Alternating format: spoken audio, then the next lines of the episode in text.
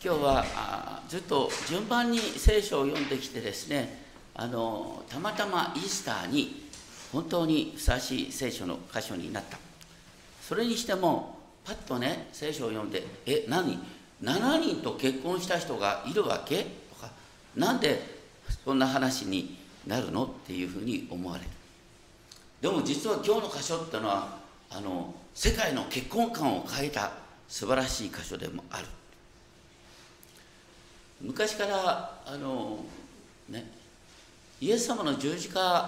は罪の贖いであった。だけど復活ってのはなかなかピンとこないんだよねっていう人はいつもいたんです。コリント第一の手紙15章でパウロは熱く復活について語りながらこう言った、ね、復活をねなんかああそういうことがあったらいいなという程度に思ってる人っていうのは一番哀れな人だ。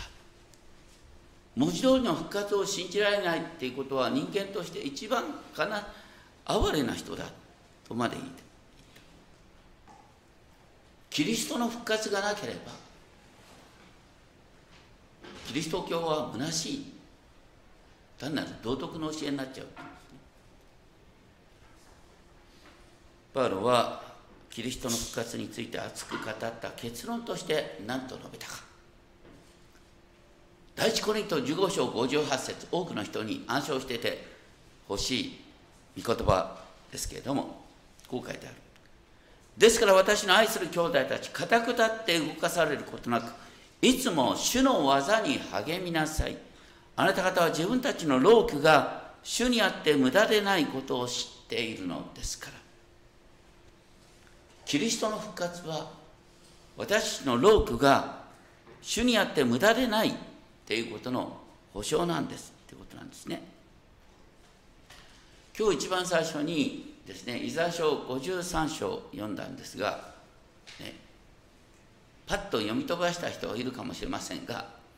このね、イザ書53章って多くのユダヤ人がクリスチャンになるために一番用いられる聖書の箇所ですね。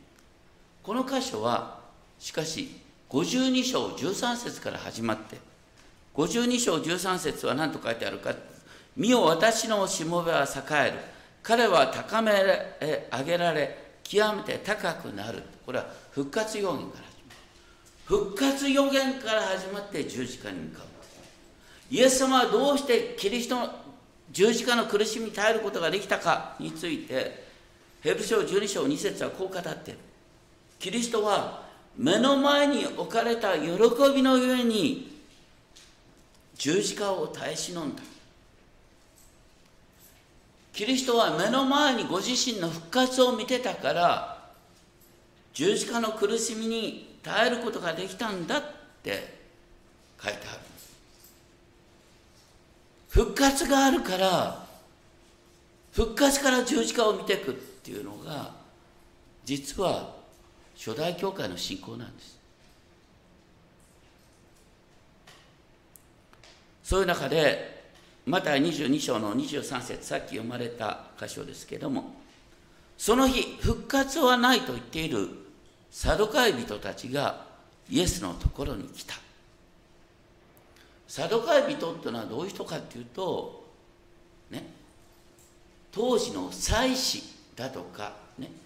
えーエルサレム神殿で仕えている上流階級の人々がサドカイ人と言われた。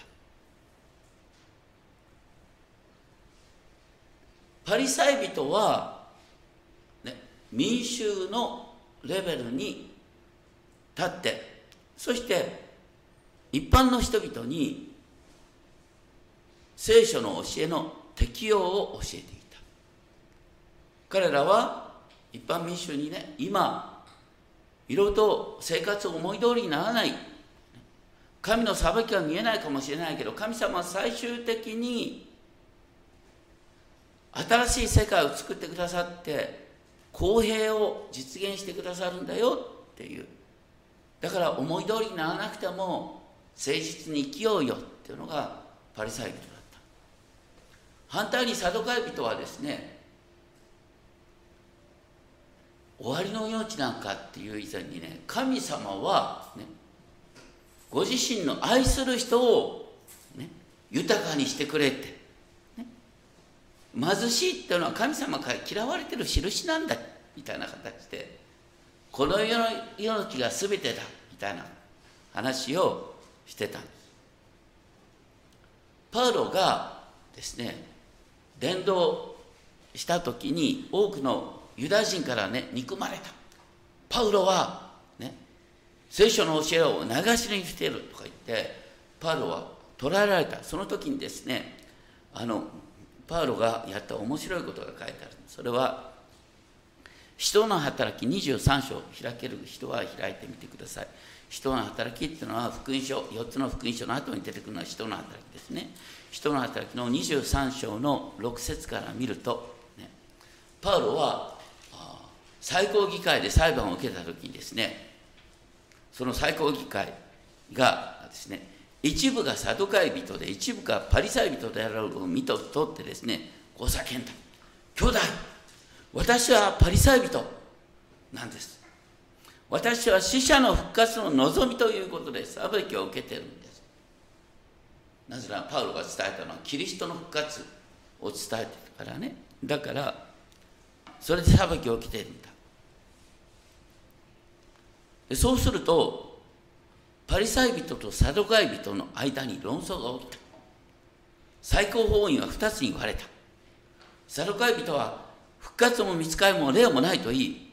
パリサイ人はいずれも認めていたからである。騒ぎが大きくなって。そしてパリサイ派の、うん、立法学者たちが何人か立ち上がって激しく論じ。パウロには何の悪い点も見られない。もしかしたら霊か見つかりが彼に語りかけたのかもしれない。面白いのはねパウロを裁判にかけるはずの最高法院で、ね、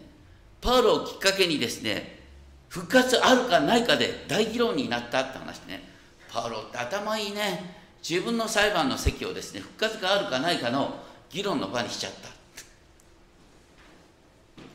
た。それほどに復活があるかないかっていうことは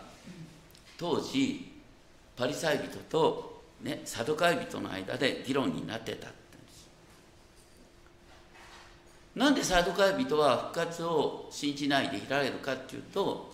サドカイ派の人々は礼拝儀式を守ることばっかり考えていたからね。彼らが重んじるのはモーセ五章なんです。モーセ五章の中に確かに復活についてはほとんど書いてないんです。死人の復活について明確に語り出すようになるのはイザヤ書以降の予言書なんですよ。一番明確に書いたのは何かというとダニエル書。ね。今日さっき読んだダニエル書12章、ね、死者の復活があるということを書いてある。残念ながら当時のサドカイ人はダニエル書なんか聖典と認めてなかったん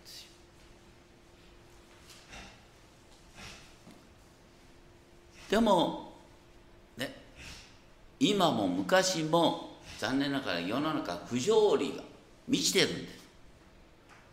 どうして不条理の中で誠実に生きられるかっていうと神様はやがて私たちの誠実な行いに報いてくださるっていうね。神様この世を最終的に正してくださるってことを信じるから誠実に生きられるんです。そういう中でサドカイ人がねあの不思議な議論をふっかけた点で今読まれたマタイの23 22章の箇所があるわけですね。ここで サドカイ人がイエス様にどういう議論をふっかけたかっていうと、ね、また22章の24節先生と言って、ね、もしモーセはこう言った。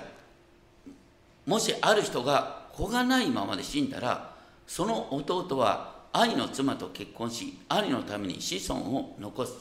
と言った。これは新明記25章5節から10節の要約で昔からねどの民族にもレビラト婚というのがあるんです。それは何かというと子を残さずに死んだ男性はねこの土地を相続子供に相続させることができない。だからどうするかっていうとね死んだ人は結婚してた、ね、だからその奥さんが弟と結婚することによって亡くなった人の弟と結婚することによってお兄さんの名前と土地を相続させることができる。要するに結婚っていうのは何のためにあるかっていうと子孫を残し土地を相続させるためにあったんだっていう理解なんですよ。だからね子を残さずに死んじゃったあ、ねえー、人の奥さんは自由に結婚しちゃいけなかった、ね、弟と結婚することによって子孫を残す。皆さんあの多くの女性はねルツキをルツ記ビューティフルな物語だって思ってるけどそうビューティフルでもないんだよあれは。何かっていうとねあのルツっていう女性がね亡くなった、ね、人の家エリメレクっていう家お家断絶になろうとしてたエリメレクの家が。お家をだお家断絶を避けるために、ね、ルツさんは、ね、好きとかそんなこと関係なくね、えー、あのなんだナオミさんのおすすめにしたかって。ボアズの寝床に忍び込んだって話だかな。でボアズによって、ね、亡くなったエリメレクの家を復活しますっていう話ですあれはだから江戸江戸時代的に言うとまさにお家最高のために自分の身を差し出した女性の話それがルツキですよ、まあ、実際にはねボアズとルツが愛し合っていたっていうことがあるんじゃないかというふうに聖書から見られると。ね。そこからあの愛の話になってるんですけれども要するに亡くなった人の家を再興するっていう話があって初めてルツキがあるんですよ。でそういう中でササドカイ人はどういう議論をしたかっていうと私ところで私の間に7人の兄弟がいた。長男は結婚しましたが死んで死んじゃった。子がいなかったのでその妻を弟に残した。次男も三男もそして7人までも同じようになった。最後にその妻も死にましたでは復活の際彼女は7人のうちの誰の奥さんとなるんでしょうか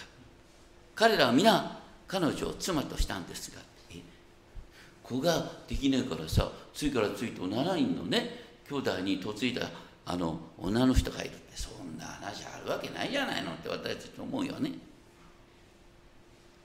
でも7人の人と婚約したって話は超有名な話があるんです。プロテスタントの中では読まないんですが旧約外典っていうところに飛びと書っていうのがあるんですね。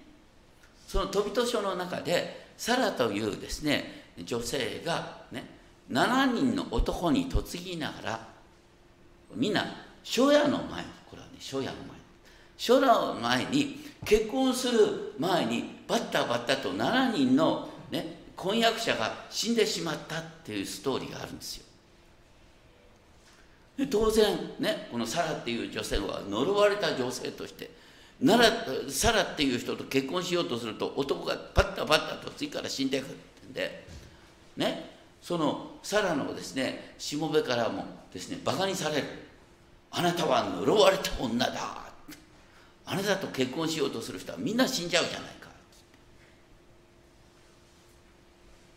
でもそういう中で神様はこのサラの嘆きを聞いてサラが神様こんな私生きてる甲斐はない早く私を殺してくださいって祈るんだけどその祈りを神様は聞いてくださってねトビトっていうねこうトビトっていう人もねちょっと散々な生き方をしてて苦しい人だったんだよね。結局神様の導きの中でこのトビトの息子のトビアっていう人とこのサラさんということが結ばれることになるんですよ。でハッピーハッピーになるという話になってるんです。だからね7人の人と婚約しながらバッタバタと死んでしまった人がいるって話をみんなよく知ってるんです。超有名な話だったその話みんな知ってるから、ね、7人の人に嫁いだっていう話は異様に聞こえないんですよ。でもここでサドカイ人がねバカにするように出した話は7人 ,7 人の人に実際に嫁いだ女性がいる。復活の日にどうなんのって話なんそれに対してイエス様は答えた。これがね世界の歴史を変える言葉22章29節。あなた方は思い違いをしています。それは聖書も神の力も知らないからです。復活の時には人はめとる時も嫁ぐこともありません。天の見つかりのようになっています。イエス様はこの復活の時にはめとることも嫁ぐこともないと言ってキリストの復活以降に、ね、結婚する人は、ね、もう復活した時にはもう結婚関係を超えているんだよって言ったんだよ。これはね結婚の原点に立ち返る言葉なんですエデンの園では、ね、アダムとエバは結ばれた時にね一体となる。エデンの園では土地の相続なんか気にする必要はなかったんですよ。お家を再興しましょうなんて話も必要なかった。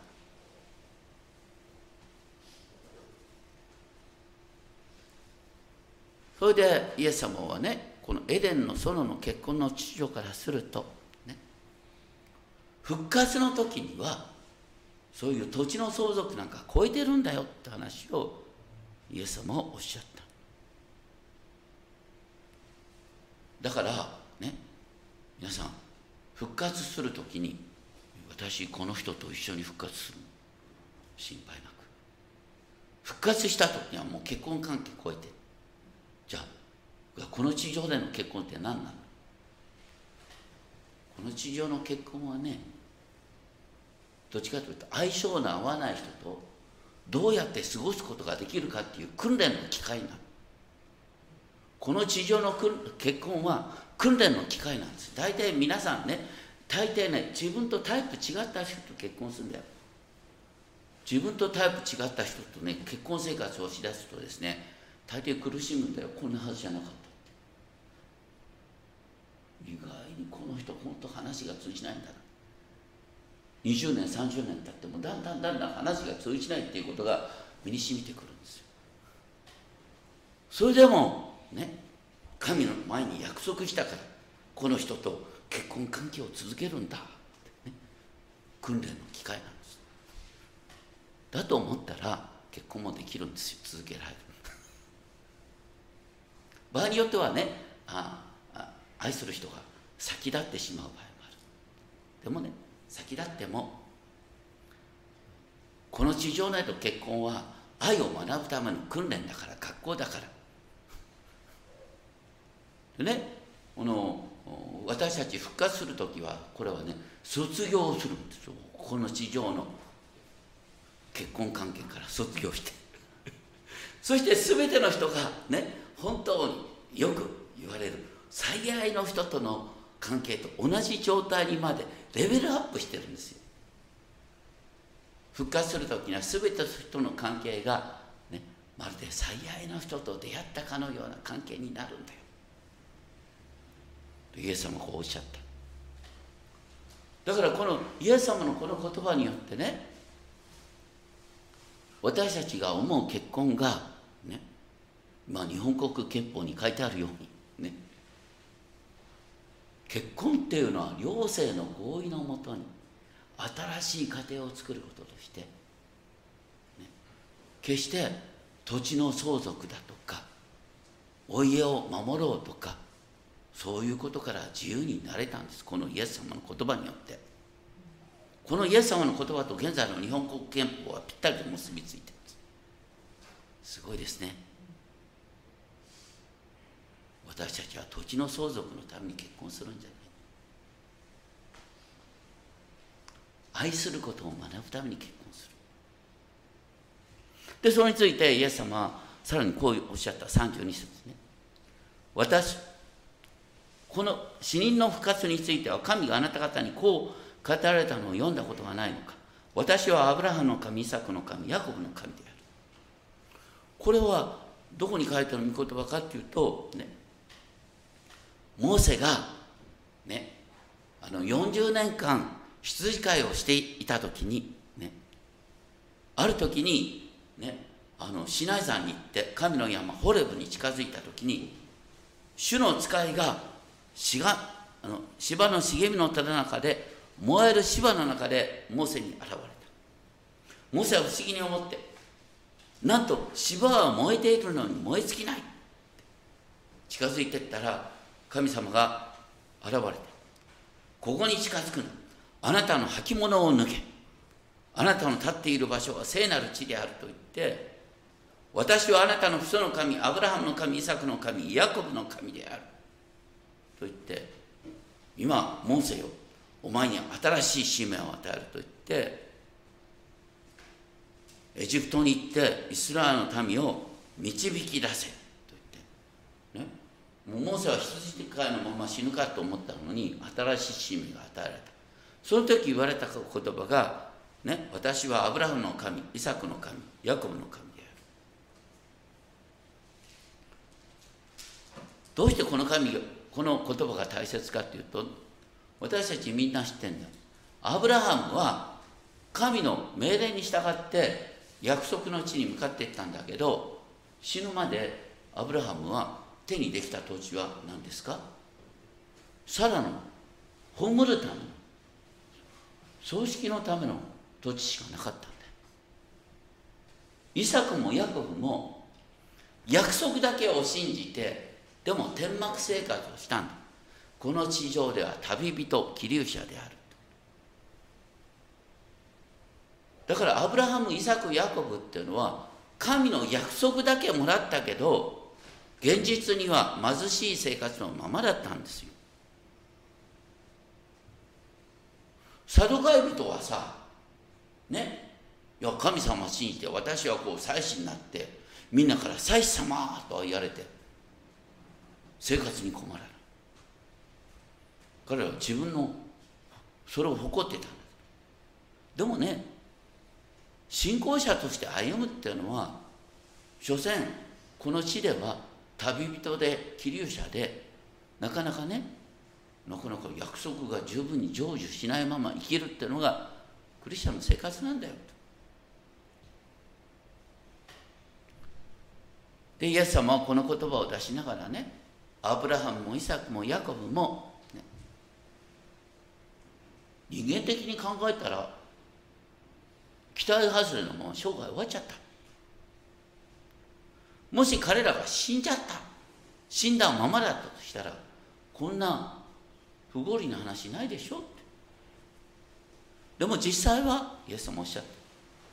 た。アブラハムだってイサクだってヤコブだって死んだように見えて死んでないんだ。神にあって生きてるんだ。そしてアブラハムイサクヤコブは自分たちの約束が神やって成就したってことを見てるでしょう。全ての人は死ぬんじゃなくて生きてるんです。最終的に復活するんです。その時に私の労苦が無駄でなかったってことを知ることができるんです、みんなここにいる人明日の生活なんか誰も知らないの厳密に言うと、ね、僕だってひょっとしたら明日死んでるかもしれない。その時労苦は無駄にならないってことは何かところね。一応私が初代牧師としてここで始めることができたんだけどこの教会が潰れずに残る、ね、皆さんの働きもそう。一見今一生懸命プロジェクトに関わってんだけど明日バタッと死んだらどうなるだろう。神はあなたのプロジェクトを守り続けてください。一見子育て思うようにならない。でも神様あなたの労苦を見ててあなたの家庭を守り続けてください。これが全部復活のがあるがゆえに私たちの労苦が無駄にならないって話になってくるんです。復活がなければ全部この世で終わりって話復活があるから私たちは労苦が無駄にならないということを信じたい。本当に復活ってのはすごいことです。神様は私たちの労苦を見てくださってそれに豊かに報いてくださって多くの人を義とした者は太陽のように輝くってイエス様おっしゃってくださった。太陽のように輝く。この背後にダニエル書12章1節から3節の言葉がある。時間がある人は後で読んどいてほしい。とにかく復活があるから私たちは期待通りにならない人生を誠実に生きられるんだと覚えたいと思います。お祈りします。天のお父様私たちはこの世では旅人でありキル者であります。でもキリストは死者の中からよみがえられました。そして私たちもやがて復活します。それゆえに一見労苦が実を結ばないという中でも神様に従って誠実を尽くすことができます。どうか私たちがいつでもどこでもキリストの復活のゆえに労苦は無駄にならない。その観点から自分の人生を見ていくことができるよう導いてください。これにおられる誰一人としてこの復活の喜びの希望から漏れることがありませんよ。みんなが栄光の復活に預かってみんなが太陽のように輝く。その約束の中に生きることができますようどうぞ騎手イエス・キリストの皆によってお祈りします。